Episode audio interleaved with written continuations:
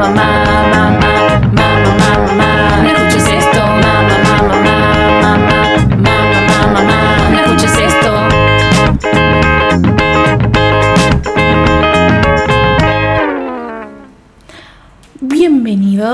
a este final de temporada. Siento que tendríamos que tener algo como súper preparado porque viste que en las series los finales de temporada son donde pasa todo. Tipo, todos se mueren, todos tienen... Tipo, en Grey's Anatomy siempre pasa eso.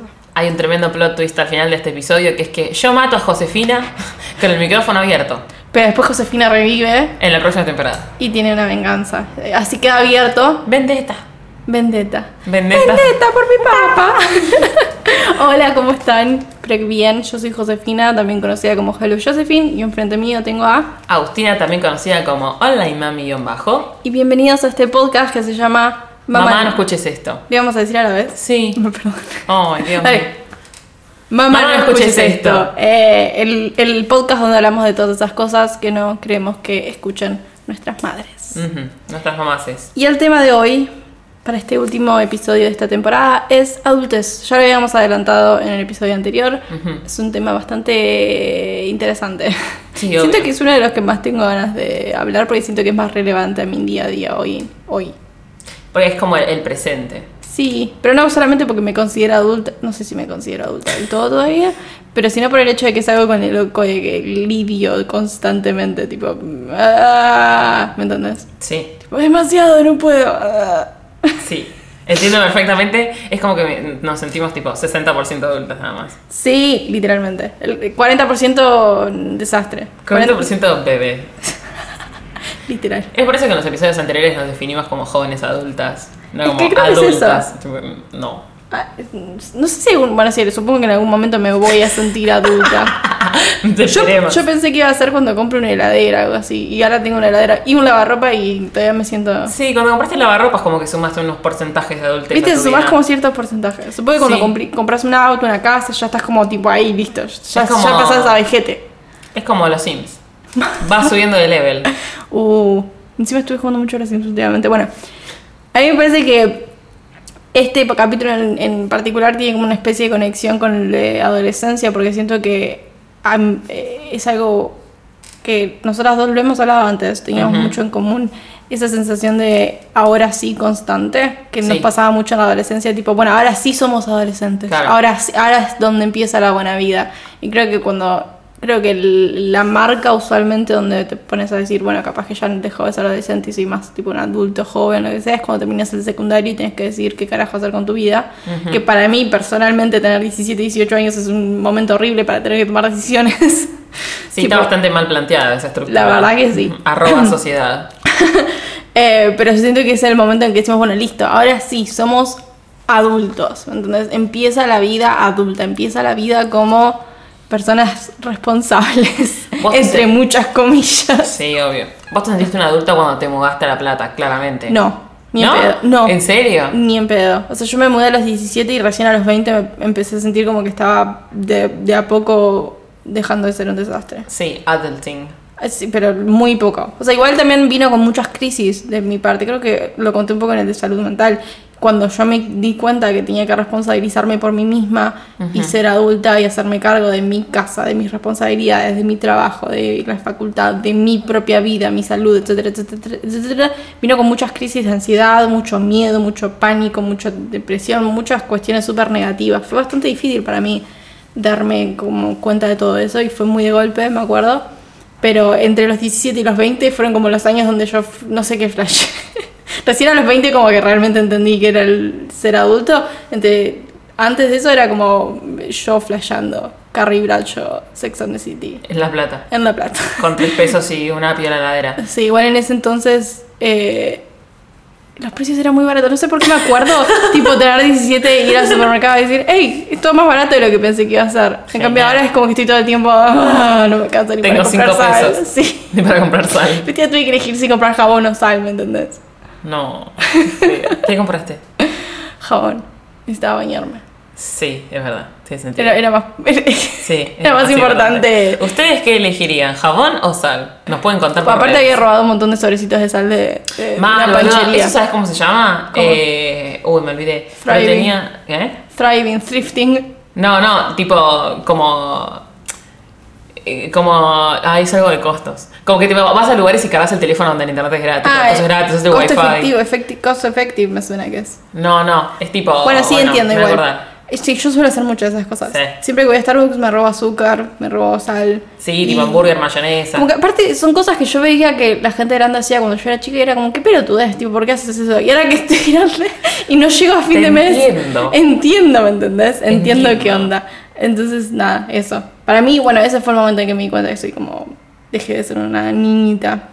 Y vino con, de mi parte vino como mucha connotación negativa hasta que fui resolviendo todo eso y ahora me siento como bastante cómoda en mi lugar en la vida. Pero hubo mucho recorrido.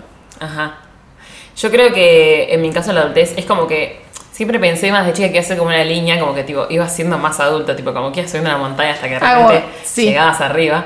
Y es como que me doy cuenta, o sea, ahora mirándolo para atrás, que hay un montón de momentos donde me sentí más adulta y, y tipo otros donde me sentí menos adulta. O sea, por ejemplo, cuando terminé la- el colegio fue tipo, no, ya está, amigo, es ahora. No, tipo, no, no, na, na, na, bro, soy re adulta. Que tipo empezó lo mismo con la adolescencia, tipo, na, na, na, bro, soy re adolescente.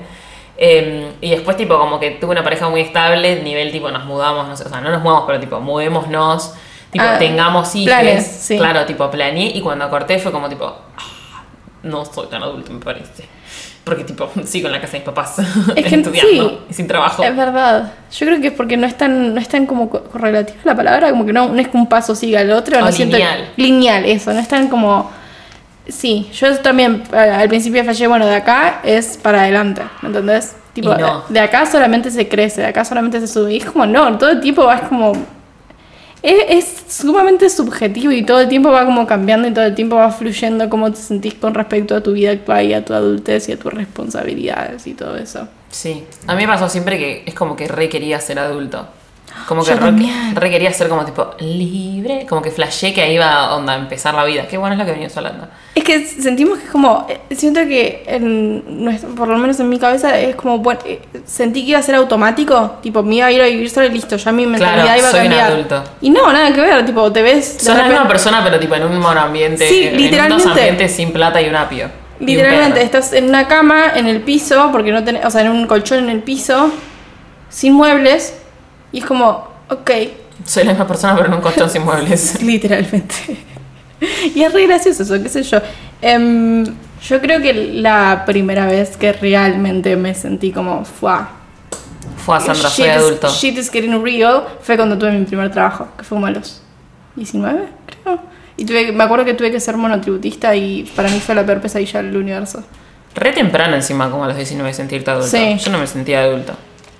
Sí, O no yo, sé. o sea, me sentía adulta cuando tenía que ir a trabajar y tenía que hacer cosas como ir a la FIP o eh, hacer eh, trámites reales. O sea, esa es la cuestión. Yo creo que mis momentos donde tengo como ese flash y digo, ¡fa! ¡Qué adulta que soy! Es cuando me tengo que hacer cargo de mí misma en los lugares en los que antes mis papás se hacían cargo de mí.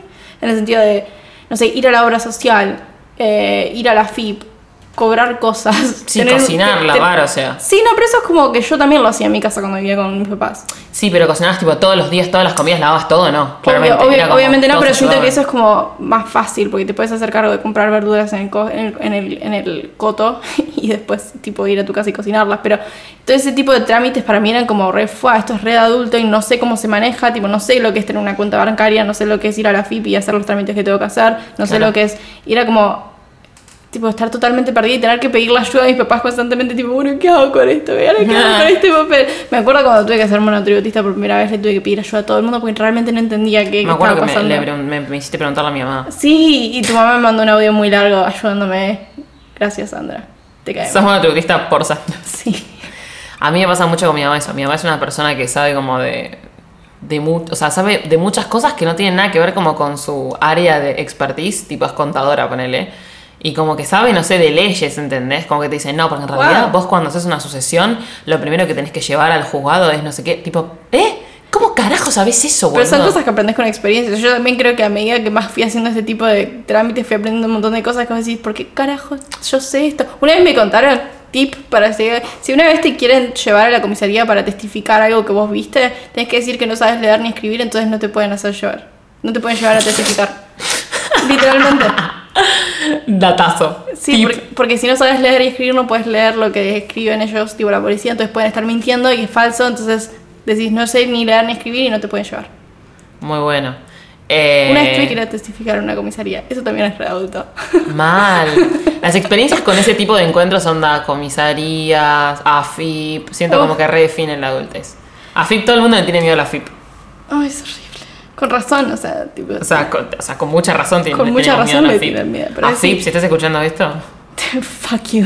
fuck you, bitch. Pero responsabilizarse es como una, creo que es la parte que, de, de- o sea, siento que es la parte de la que nadie te habla, pero en verdad sí te hablan cuando vos sos tipo chico y decís, ay, qué ganas de ser adulto. Yo también tenía muchísimas ganas de ser adulto, era como no esperaba a crecer y me decían, no, boluda, tipo, realmente calmate, disfruta este momento porque ser adulto es una verga. Y yo era como, no, pero tenés un montón de libertades y esto y lo otro. Y después, ahora que estoy acá es como, no, tenían razón, maldito sea. Es como ese tipo de cosas que no puedes escuchar cuando sos chica, es como que no le haces caso. Y ahora que estás acá es como, qué ganas de tener 14 años y comer yogur con cereales las 24 horas del día. No, yo ni en pedo. Yo no cambiaría el estado en el que estoy ahora absolutamente por nada. O sea, como que tiene obviamente sus eh, obligaciones, pero también tiene sus libertades. Yo soy como mucho más wild ahora, tipo salgo y hago lo que se me cante el orto y no cuando era adolescente. Sí, también obvio. depende de la adolescencia que, que tuvimos cada uno. Pero sí me pasa eso de, de que tomo una, tomo una mala decisión y estoy enojada. Y tipo, viene Sandra y me pregunta, ¿por qué estás mal humor? Estoy enojada conmigo misma porque me olvidé de hacer tal cosa. Y es tipo, no me puedo enojar con nadie, o sea, yo me olvidé de hacer un trámite, ¿entendés? Porque soy un adulto. Es tipo, ojalá me pudiera enojar con alguien y tipo, como, Sí, a mí me pasa eso también. E- eso también es como, a mí me, me acuerdo que me despertaba mucho pánico, tipo, cada vez que tenía que tomar decisiones, y era como, mira si la decisión que estoy tomando está errada, y tipo, sale todo para el orto, ¿a quién me voy a culpar? A mí, tipo, no va a ser de nadie más la culpa, o sea, solamente mía, y era como, no, qué miedo, tipo, no puedo culpar a absolutamente a nadie, ¿me entendés? Claro. O sea, si los trámites en la FIP salen mal, si... Me equivoqué Perdí el turno en el médico. categoría. No es, el, no es la culpa de mi mamá, es la, es la culpa mía, ¿me entendés? Es como... "Ah". sí, es re difícil eso. Y también como esa sensación creo que de, de que por suerte yo ya me la sacudí de encima, pero esa sensación de que todo el tiempo estamos tomando decisiones que son súper definitivas. Sí, Esa o sea, yo me acuerdo de tener 18 años y pensar, Fua, estoy tomando una decisión re importante que me va, que, que este va a ser mi vida a partir de ahora, según esta eh, decisión que tomé, por ejemplo, empezar la facultad. Yo cuando em- empecé hice un año de cine y dije, listo, ya está, yo soy cineasta, a partir de ahora, para toda la vida. para toda la vida voy a ser cineasta. Duré un año, ¿me entendés? Duré un año y era como, no. Y lo peor es que ese año lo pasé muy mal porque yo sabía que no me estaba gustando lo que estaba estudiando, pero para mí era como dejar la facultad, era lo peor que podía hacer, era re vida o muerte porque fue tipo una decisión que tomé y era como, "Ah, ¿cómo que vas a dejar la carrera? ¿Me entendés? Sí, a mí me pasaba mucho eso también. Me pasó mucho cuando, o sea, mucho más para acá, ¿no? No cuando empecé a estudiar, sino cuando agarré como el trabajo que tengo ahora. Es como que es mi primer trabajo de lo que yo estudié, o sea, ya estoy recibida, pues evidentemente soy una señora. Eh, es mi primer trabajo de lo que yo estudié, tipo que está bueno, que las condiciones están buenas, que la gente es piola, como que me puedo quedar, como que me dan ganas de quedarme mucho tiempo, o sea, a nivel años. Y cuando vi eso es como, voy a estar acá toda la vida. Tipo, le dije a mi psicóloga, tipo, "Eh, yo voy a estar acá toda la vida. Y me dijo, pará un poquito, Mal. exagerada de mierda. Es como re fatalista. Ah, la psicóloga le decía exagerada de mierda, viste, tipo, re poco profesional, pero me dijo, no, ¿te parece? Como es re fatalista eso, tipo pensar. A mí me pasaba con todas las decisiones que sentí que eran re de vida o muerte. Sí. O eran súper importantes, tipo, bueno, listo, esto me va a perseguir por el resto de mi vida. Y después cuando, tipo, entendés y, o sea, te, te- te adquirís experiencia, te das cuenta de que las decisiones que tomaste hace un año, tipo, ni te acordás, ¿me entendés? Yo, Sí, ok, como- decís tipo, uh, boludo, ¿te acordás cuando tal cosa? ¿Te Tipo, acordás cuando flashé estudiar cine un año? ¿Te acordás cuando flashé estar con tal persona? Sí, ¿te acordás cuando flashé vivir en un departamento en el medio del barrio más horrible del planeta? Esas son todas cosas que la ves de lejos y decís, ah, era una boludez, pero en ese momento era como lo peor. Angustiante.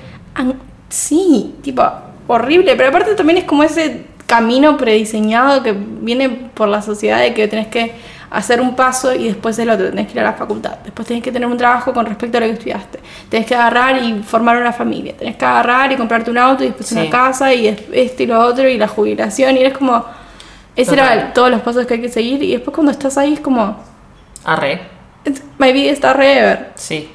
Siento que es un poco también como lo que hablamos en el episodio de amor, como que si no tenés a alguien al lado es como que algo te falta. Mm. Y es como que en el camino de tipo lo que creemos que es el éxito o tipo la vida, es como que algo te falta. Pero cuando estás en el, en el colegio te falta la facultad, cuando, no, cuando estás en la facultad te falta el trabajo, cuando tenés el trabajo te falta la pareja, tipo cuando tenés novio te falta el tipo el marido, te faltan los hijos, te falta el perro, te falta la cuota por cuatro, te falta la casa en Nordelta con pileta y es tipo... Te falta cambiar la 4x4 por otra 4x4. Por otra 4x4 grande, tipo, para, te faltan los nietos, tipo, bueno, ¿podés parar un poco? O sea, tipo, te juro que me estresa pensarlo. No sé si quiero todo eso. No sé si... No sé si- lo que quiero comer mañana, ¿me entendés? Entonces, ¿cómo voy a- se supone que la decisión que tome hoy tiene que definirme por los próximos 5, 10, 20 años, ¿me entendés? Claro, literalmente. es muy estresante. Es súper estresante y también creo que viene, o sea, es- estás ahí y te das cuenta que es una mierda, pero a la vez lo querés seguir porque hay como todas estas expectativas. Yo sentí un montón de expectativas por parte de mi familia, ponele. Sentí como que tenía que terminar la facultad y tenía que hacer esto y lo otro porque mi familia era lo que ellos estaban esperando de mí. Y después me di cuenta que mi familia le chupa un huevo, o sea, no le chupa un huevo, pero es como...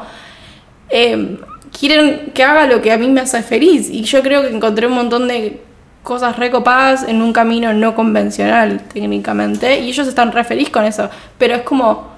En el momento yo me sentía como, fue, estoy traicionando a mi familia, estoy traicionando lo que la gente espera de mí, estoy traicionando los ideales de la sociedad, estoy fracasando. Y además también eh, y esto también lo hablamos en el de mm, internet, el, el hecho de estar en redes sociales todo el tiempo creo que también te lleva a competir todo el total. tiempo con el- la trayectoria de otras personas. Y es como, mi trayectoria es esta y la trayectoria de esa persona es esa y esa persona ahora tiene esto y yo ahora tengo esto y es como totalmente nada que ver, pero en su momento es como, fue, mira, todos los demás están logrando cosas y yo no, yo estoy acá estancada en las mismas decisiones de mierda. Y es Sí. súper frustrante. A mí me pasaba hace unos años que miraba, por ejemplo, el Instagram de fotógrafes que tenían, eran como más chicos que yo y estaban, no sé, fo- tipo foteando a Gucci, ¿entendés? tipo arroba Petra Collins. Eh, tipo, cuando estaba mucho más en la fotografía, ahora mira que colgué, pero como que quería retrabajar de eso, quería ser fotógrafa tipo, para toda la vida, o sea, enamorada mal. Y es como que ahora lo amo, no sé si quiero hacer eso para toda la vida. No sé Mal. qué quiero hacer para toda la vida, empezamos por ahí. Y tipo, miraba, no sé, como el Instagram de ella, el, el Instagram de gente que tenía, no sé, tipo 17, ¿entendés? Y, y como que estaban foteando, no sé, con tipo Valenciaga, ¿entendés? Tipo con Gucci, y yo estaba como.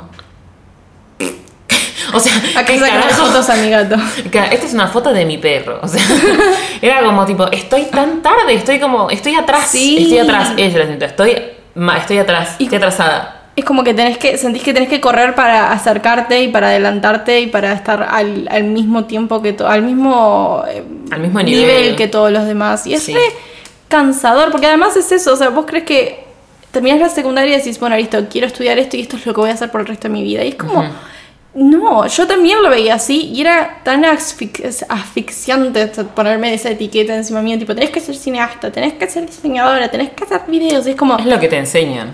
También es El como camino que te marcan. rotularte una sola cosa y eso es lo que tenés que hacer y quedarte en tu cajita. Y es como, no, yo quiero tener 25 cajitas diferentes, quiero hacer 25 cosas diferentes. ¿Por qué O tengo capaz que quiero hacer una cosa hoy y en dos años También. quiero hacer otra.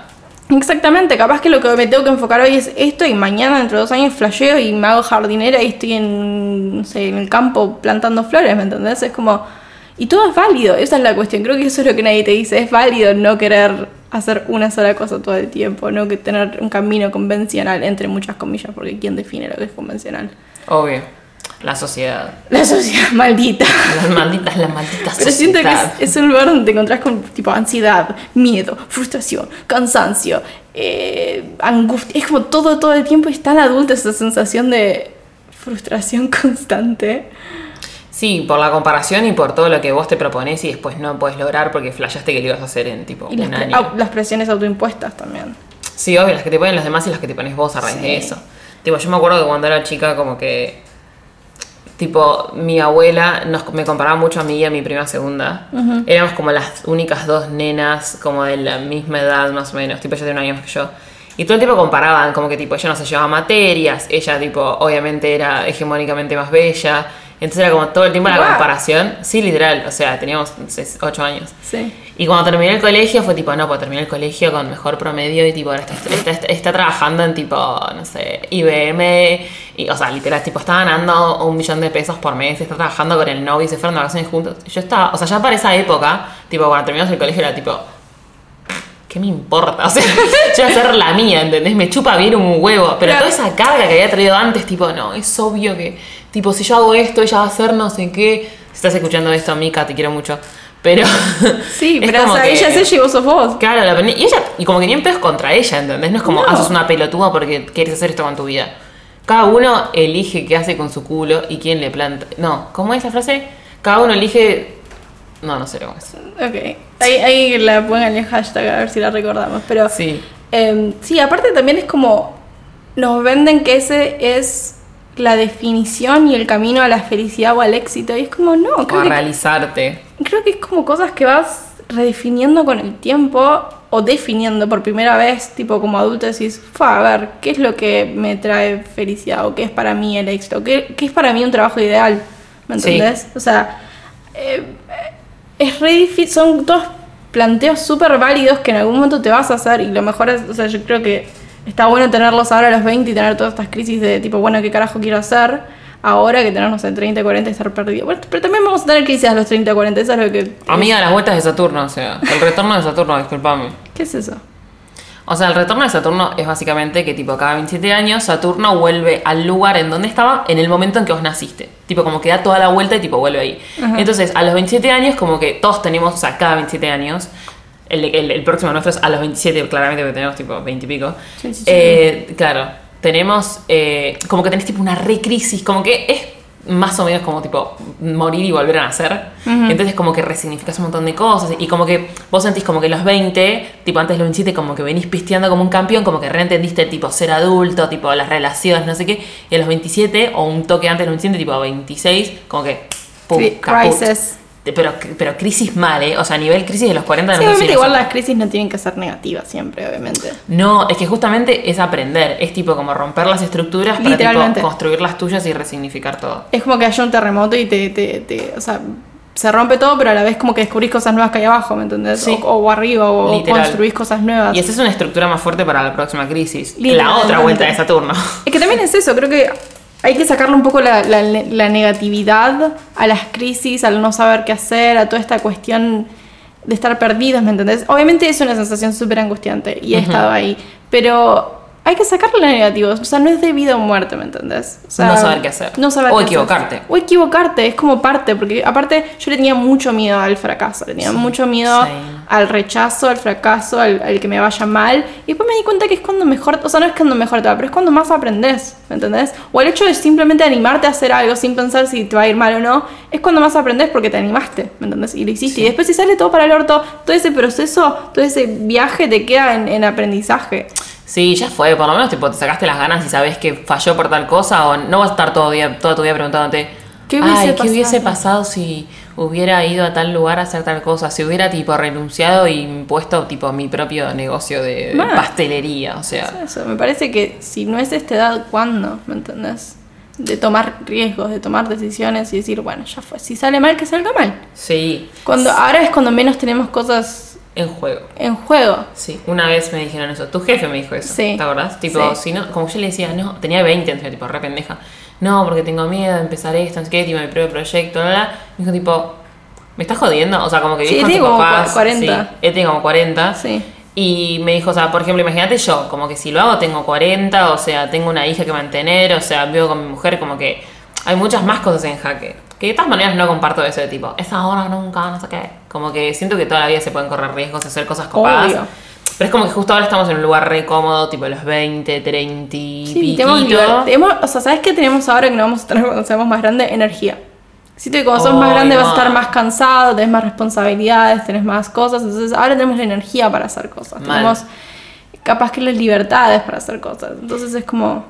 No sé Sí. si ahora nunca, siempre vas a poder tomar riesgos, pero siento que es un momento muy hermoso para experimentar y para, para reanalizar cuáles son tus objetivos también, creo. Totalmente. Como ¿Qué es lo que querés? ¿Y qué es lo que no querés? Exactamente, a mí me pasó que todo, todo este último, los últimos años, desde que me vine a vivir sola, todo el tiempo estaba muy como enfocada en lo próximo, tipo lo que viene. Bueno, ¿qué voy a hacer ahora? ¿Qué voy a hacer después de que termine esto? Estaba siempre en lo próximo Y el año pasado me acuerdo que tuve una crisis muy fuerte porque me di cuenta que lo próximo que tenía planeado en mi cabeza, en mi, en mi pequeño plan de vida, no era algo que realmente quería, ¿me entendés? Era algo que yo sentí que tenía que hacer porque era lo que se esperaba de mí o lo que se esperaba de mi camino o mi recorrido de la vida. Y después cuando me senté fue como, yo realmente no tengo ganas de hacer esto, realmente no tengo ganas de, de- de hacer este paso en mi vida. Y fue, bueno, ¿qué quiero priorizar? Me Tipo, encanta. ¿Qué necesito priorizar en mi vida? Creo que eso es re importante, encontrar algo que realmente necesites priorizar, porque hay un montón de prioridades. Pero, ¿qué realmente necesitas en tu vida? Y yo en ese momento necesitaba sentirme bien y encontrar un balance y comodidad en mi vida, porque me sentía por todos lados, me sentía un quilombo. All gigante. over the place. All over the place. Era como, tipo, no puedo seguir así, necesito encontrar un balance en mi vida. Entonces, esa fue mi prioridad número uno, y a partir de ahí fue como, bueno, voy a hacer todos estos pasos para sentirme así y mantener eso. Sí, Em, y como el- elegir un objetivo que realmente te guste y no lo que o sea, volviendo a lo de antes, como que no sientas que lo tenés que hacer, Sí. porque después como que ya está, como que bueno, listo, tengo la casa del perro, la pileta, tipo, ya está mi vida, termino, es esto. A mí me daba como mucho, mucho miedo esa noción Sí. de, o sea, Game over. Claro, game over. Como que ahora, por ejemplo, tengo el trabajo este, es como tipo, listo, ya está. O sea, tengo este trabajo, llegué como al punto máximo. Nunca voy a cambiar de trabajo, tipo, voy a estar toda la vida acá, voy a pasar 50 años en esta empresa y me quería matar. Y tipo, el año pasado eh, vi una serie que la recomiendo mucho, que es muy hermosa, que se llama Grace and Frankie. Ah, no la vi. Es- es Me la tipo- recomendaste un montón. igual. Sí, es muy lo más. O sea, son básicamente dos señoras que son como las mujeres de dos compañeros de trabajo y los chabones, como que, bueno, alto spoiler, pero pasan los primeros cinco minutos de la serie, o sea, ya fue. Los chabones, como que, tipo, todo ese tiempo, o sea, hace 20 años que tienen una relación secreta, tipo, son gays. Entonces, la, tipo, se divorcian de las dos. Ambas tienen, tipo, ambos, ambas parejas tienen como dos hijos, tipo, dos hijos varones, dos hijos mujeres, tres hijas mujeres, tipo, con sus familias, tipo, uno está embarazada, no sé qué, como todo rearmado, ¿entendés? Tipo, re perfecto. Y es como que uno pensaría que llega a ese punto, de las minas tienen 70 años, ¿entendés? Sí. No es que tienen 40. O sea, son grandes. Y es como que uno piensa, bueno, ya está, tengo 75 años, tengo tres hijos, tengo cuatro nietos, eh, mi marido tiene una empresa hace 84 años, soy una ama de casa, no sé qué, tipo, me dedico a esto, me dedico al otro. Ya está, viejo, ¿qué más puede pasar? Y es como que, No. no. O sea, Spoiler, las minas, no. spoiler, no. Y como que me reayudó eso a entender que, tipo, siempre hay algo nuevo, siempre hay algo como nuevo para hacer, siempre hay como nuevos objetivos que te puedes poner. Aparte, esa cuestión de mm, objetivos, o sea, los objetivos tangibles y decir, bueno, me quiero comprar un auto porque, o sea, te querés realmente comprar un auto y sentir Sí. que va a mejorar tu vida, está re buena, pero también como objetivos más personales me parece algo recopado. O sea, objetivos de crecimiento personal y siento que eso es lo que yo aprendí durante el 2018, o sea, dejar de imponerme a mí misma, bueno, tengo que lograr esto, tengo que ganar esta cantidad de plata, tengo que hacer estos laburos, tengo que trabajar con estas marcas. Y es como, para un poco. Para un poquito. Sí, es como, o sea, ahí fue cuando me hizo clic la cabeza y fue como necesito priorizar cosas que me hagan sentir realmente bien y me Sí. den felicidad. Y en este, en mi caso es eso, ¿me entendés? Es priorizar mi balance, es priorizar mi bienestar, es pri- priorizar mi comodidad. En otras personas van a hacer otras cosas, ¿me entendés? Va a ser, no sé, desafiarse, va a ser viajar, va a ser animarse más cosas, qué sé yo. Hacer dinerillo. Hacer dinero. Eh, todo es válido, pero como eso, ponerte, sentarte y pensar y tener una charla súper honesta con uno mismo y decir, bueno, Literal. ¿qué realmente querés? O sea, no qué tenés que hacer, no qué es lo que esperás de vos o que la gente espera de vos, sino qué realmente tenés ganas de hacer. ¿Entendés? Eso es Vital. vital, game changing. Y siento que tiene que ver mucho con la adultez el tema trabajo. Uf. Como que el tema trabajo es como el núcleo de la adultez. Y es como que es cierto que siento que estamos como acostumbrados a. Acostumbrados no, o como que nos enseñan que necesitamos como cierto tipo de trabajo que sí o sí tiene que ser ese. Como que vos tenés que encontrar tu vocación para hacerla todos los días, cinco veces a la semana, ocho horas. Para toda la vida. para toda la vida, ser recontra mega feliz, ganar un montón de plata, ¿entendés? Como que todo eso tiene que tener un trabajo, si no, te falta algo, querido, discúlpame. Tipo esa Y es como, frase, "Ah, quiero gritar. sí, esa frase horrible de tipo, si amás lo que trabajás, no trabajás ni un día en tu vida. Es como, no. Qué ganas de tipo romperle una botella en la cabeza al que dijo esa frase. Me parece una mentira. O sea, yo amo sea, mi trabajo y a veces me pongo a llorar del estrés. Y o sea, literal. está bien. O sea, Ambas tenemos la suerte y el privilegio de poder trabajar de cosas que nos gustan un montón. Sí, o sea, porque realmente es un privilegio que podamos hacer estas cosas. Sí. Y aún así, hay días que nos queremos arrancar los ojos del estrés, hay días que trabajamos. hay días que se nos cae el pelo, tipo, hay días que trabajamos un sábado a las 3 de la mañana, o sea. Ay, Sí, o sea, es como. No tiene nada que ver una cosa con la otra. Me molesta mucho esa connotación como de. Sí. De el trabajo perfecto es un trabajo que amás y que tipo si lo amás no lo vas a sufrir. Y es como, no, es, es trabajo. ¿me entendés? Tipo, es laburo igual. O ya algo que tenés que hacer, tipo, en el momento en que vos no lo elegís, que claramente yo nunca elijo ir a trabajar de lo que me gusta a las 8 de la mañana, tipo, esa frase queda anulada. O sea, Sí. tipo, si fuera por mí me despertaría a las 12. Y una cosa que estoy también como recontra pensando, que es como re loco, que tenés que estar un montón de horas en un mismo lugar haciendo lo mismo. Como que te Depende de tu laburo igual. Sí, pero como que la mayoría de la gente, o lo que te dice como, como el, el camino de la vida que tenés que lograr es tipo tener un trabajo de 8 horas, porque si, si no, como que estás arrancando, ¿entendés? Tipo, sos un O no, junior, o no sos te un toman, o no te toman en serio. A mí me pasa que yo soy freelancer y es como que mi, mi, mi horario flux- fluctúan un montón. Hay veces que estoy re a full y trabajo todos los días hasta fin de semana y hay veces que estoy tipo al pedo. Ujú. Y la gente no me toma muy en serio cuando tengo que decir, tipo, no, no puedo salir porque tengo que trabajar. O no puedo hacer esto porque estoy laburando. O tengo que hacer una entrega. Y es como, arre. ¿Me entendés? Si te quedan mirando, tipo, "Pff, ¿de qué trabajas? O sea, si no te dejas hacer nada, te dejas estar en la compu un rato y es como, "Pff, no. Arre. Mailón está re. Nada más estresante, Dios. Pero qué sé yo, creo que también es como definir el tipo de trabajo que, o sea, el tipo de energía que querés que te consuma de tu laburo. Nosotros elegimos un laburo que nos gusta un montón y sufrimos las consecuencias de eso, pero hay gente que no tiene ganas de trabajar de lo que ama, ¿me entendés? Hay gente que quiere ir seis horas a un laburo que realmente no tiene que no le consume energía mental y después salir y hacer lo que se le cante el orto como un hobby, ¿me entendés? Claro. Y me parece igual de válido. Me Obvio. parece- o también hay gente que no puede hacer lo que quiere, entonces tiene que quedarse con su laburo tipo en negro. lo que hay, sí. de lo que haya para poder comer. Y también es válido. Hay gente que tipo trabaja un trabajo que realmente no le gusta, pero le da mucha plata para después, en los 15 días que tiene vacaciones, irse por toda Europa, ¿me entendés? Obvio. Y entonces, como definir qué tipo de laburo querés tener, porque todos son válidos. O sea, plata vamos a necesitar todos, excepto que tengas mucha Sí. suerte. Y como que si alguien consigue un laburo que, o sea, trabaja de algo que no es como lo que quiere la norma, como que no boludearlo, ¿entendés? Tipo, También. ay, bueno, ya vas a conseguir algo. No, ¿sabes qué? Tipo, soy cajero de un súper y como que, nada, me chupa un huevo. Empatizar. Claro, no, me chupa un huevo, o sea, trabajo ahí seis horas por día, ocho horas por día y después me da la mierda, pero, o sea, no la paso tan mal, después tengo Sí, plata. mal. Y tipo, toco con mi banda a la noche, ¿entendés? No sé, ejemplo. Tipo... Es extremadamente válido. Y Claro, eso, no decirle onda, ay no, bueno, tranqui, ya se consiga mejor, no sé qué. De hecho, una vez me acuerdo que tipo, estaba escuchando, eh, no me acuerdo quién en la radio, y decía como que tipo había viajado a Nueva York y contaba cosas tipo re maravillosas, tipo de la ciudad cosmopolita del mundo, bla bla bla bla. Y contaba como que allá todo el mundo te dice, pone, no sé, ejemplo de esta persona, como que sos cajero ocho horas por día y a la noche toca con su banda, tipo las dos toca, y como que el pibe decía, no, yo soy músico. No sí, decía porque- soy cajero, ¿entendés? O tipo soy administrativo de un banco. Porque cada uno como elige lo que define, no- Por eso, pero a mí que me reabrió la cabeza y acá siento que no es ni en pedo así, No. ¿entendés? Como que sos como lo que haces la mayoría del tiempo por día. lo que te da plata. Sos Lo- lo, que te da plata. Eso, literal, Es como re no, capitalista, sos me lo que te da plata. A mí me Como- define un montón de cosas más antes que ser freelancer, ¿me entendés? Antes que ser O freelancer antes de que ser tipo, claro, tipo hacer video edición para marcas, ponele. Sí, a mí me definen un montón de cosas, entonces como esa connotación hay que sacarla. Y también eso de, de la empatía me parece alucinante. Creo que cuando sos adulto empiezas a, em, ¿cómo se dice? Atesorar mucho más la gente empática que tenés alrededor, porque creo que Sí. somos muy duros con nosotros mismos y a a- a- en base a la empatía ajena aprendemos como a, a ser un poco más buenos con nosotros mismos.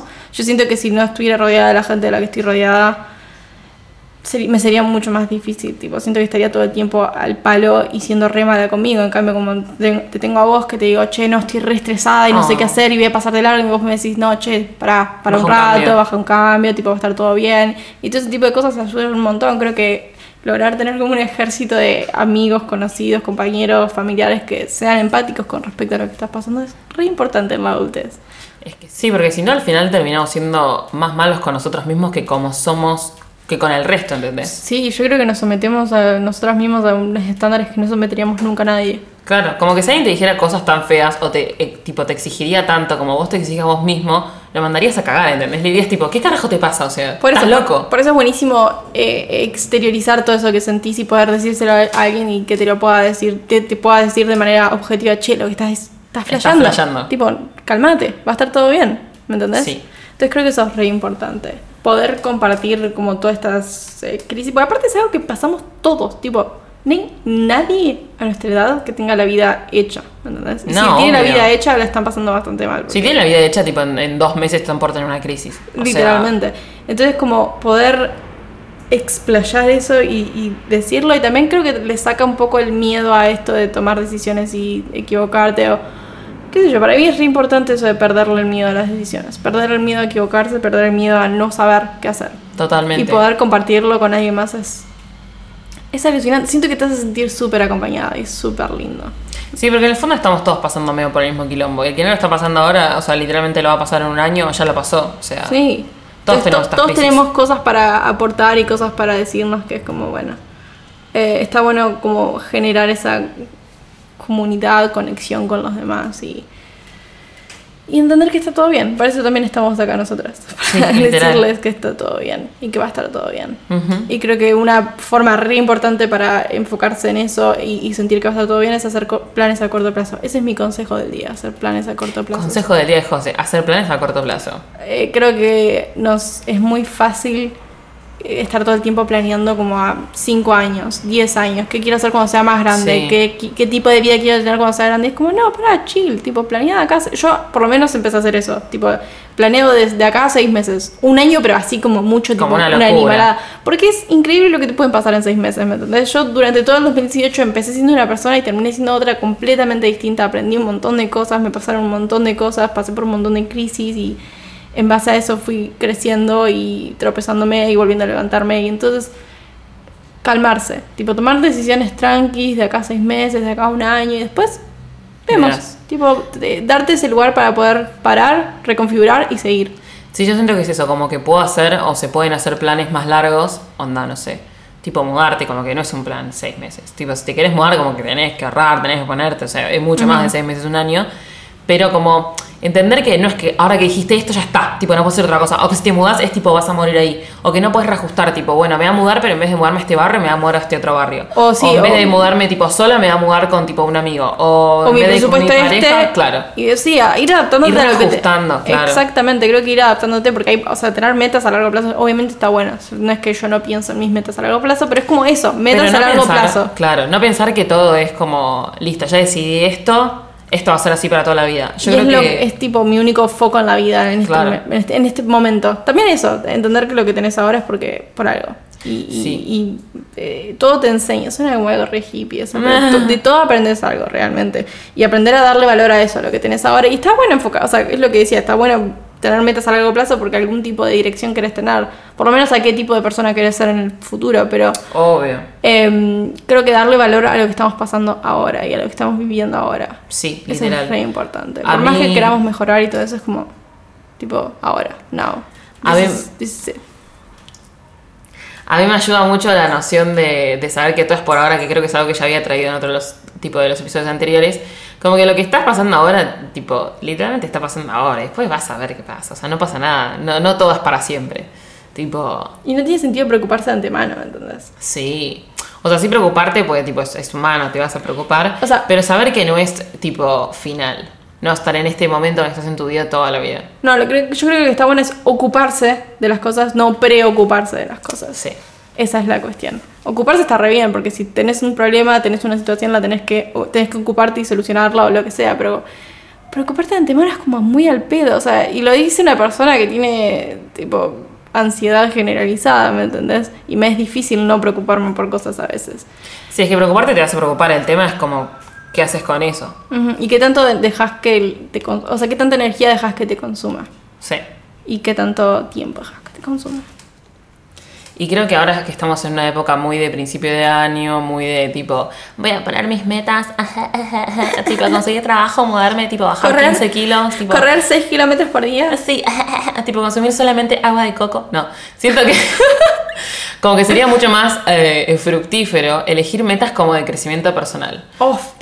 Yo soy fan de eso. Sí, por ejemplo, esto de preocuparse, como no preocuparse tanto, como cosas reales, ¿no? Tipo, dejar de tener, eh, a- tipo, trastornos de género. No, obvio. o sea, no es tan fácil como Yo proponértelo. Mal, la gente se propone estas cosas que son como muy específicas y como muy cuantitativas de la palabra, que Es son que de cantidad. objetivo, un objetivo, o sea, quizá un objetivo tiene que ser específico, porque si no, no sabes si lo cumpliste. Es como que yo te diga, tipo, sacar más fotos, pero ¿cuánto es más? Ma- eh, Es que eh, creo que hay que dejarlas Tiene que ser, claro, Yo dejar de que- lado el tipo, lo cumplí, no lo cumplí, el blanco, negro, tipo, chill. Sí, o también no, no ser tan específico, decir, bueno, quiero poder sacar más fotos porque siento que es algo que me brinda felicidad, pero no decir, sacar 50 fotos por mes, es como, ¿qué son? O sea, ¿me entendés? No, si sacas más fotos, entonces a fin de año ves, digo, wow, saqué muchas más fotos, o, o por ahí que la meta sea incentivarme a poder sacar más fotos. Quiero contar algo re lindo. El otro día estaba escuchando en, en otro podcast que es sobre astrología y tipo justo caí en un podcast de astrología que tipo nunca he escuchado. Y una de las chicas contaba que ella tipo cuando arrancaban los años, tipo arranca cada año, no elegía objetivos tipo quiero hacer esto, quiero hacer esto, quiero dejar de hacer esto, no, no, sino que elegía tipo tres palabras que definían su, que quería que definan su año. Ella elegía tipo magia, poesía y libertad. Entonces, cuando tenía que tomar decisiones o cuando tenía que elegir algo, tenía que pensar en esas tres palabras y si se alineaba con por lo menos tipo una o dos, era como que era una buena decisión y si no se alineaba con, con esas palabras, como que no iba, ¿entendés? Por ejemplo, no sé, me tengo un trabajo de oficina de ocho horas, no sé qué. ¿Se alinea con la libertad, la magia o la poesía? Quizás sí, porque quizás sos creativo y tipo te encanta crear, quizás no, porque tipo no es libre estar ocho horas en el mismo lugar. O sea, para cada uno es distinto y cada uno va a elegir como sus propias palabras. Sí, Y creo como que- que... está re bueno en vez de capaz de elegir onda, quiero hacer esto, esto y esto. Como sean más libres, tipo, dense amor a ustedes mismos. Que también sean sobre eso, sobre como priorizar un poco el, el qué quiero yo. Creo que Obvio. eso, yo hago eso siempre con las cartas de tarot, siempre, pero no lo hago por año, lo hago, tendría que hacer un anual. Por lo capaz, capaz que lo hago en mi cumpleaños, es una buena forma Sí. de verlo.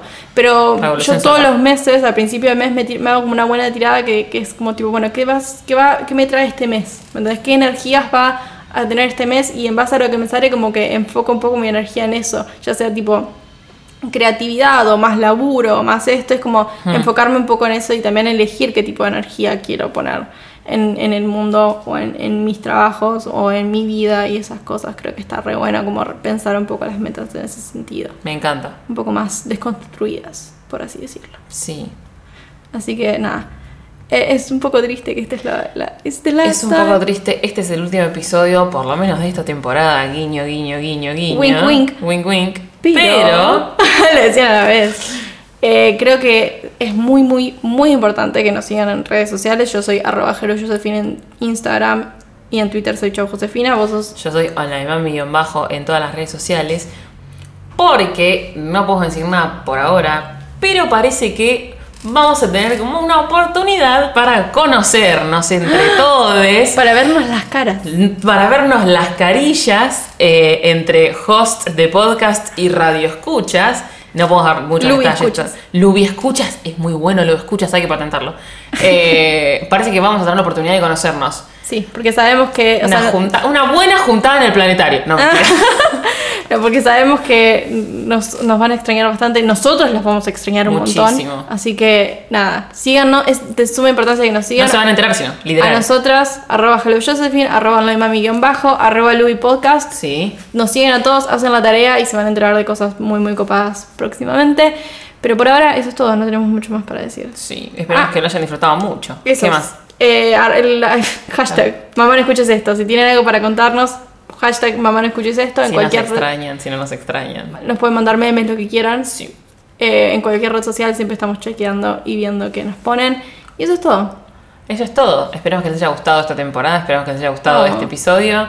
Los vamos a extrañar mucho, estén atentos y nos vemos. Hasta la próxima. Hasta la, próxima. Mama, mama, mama.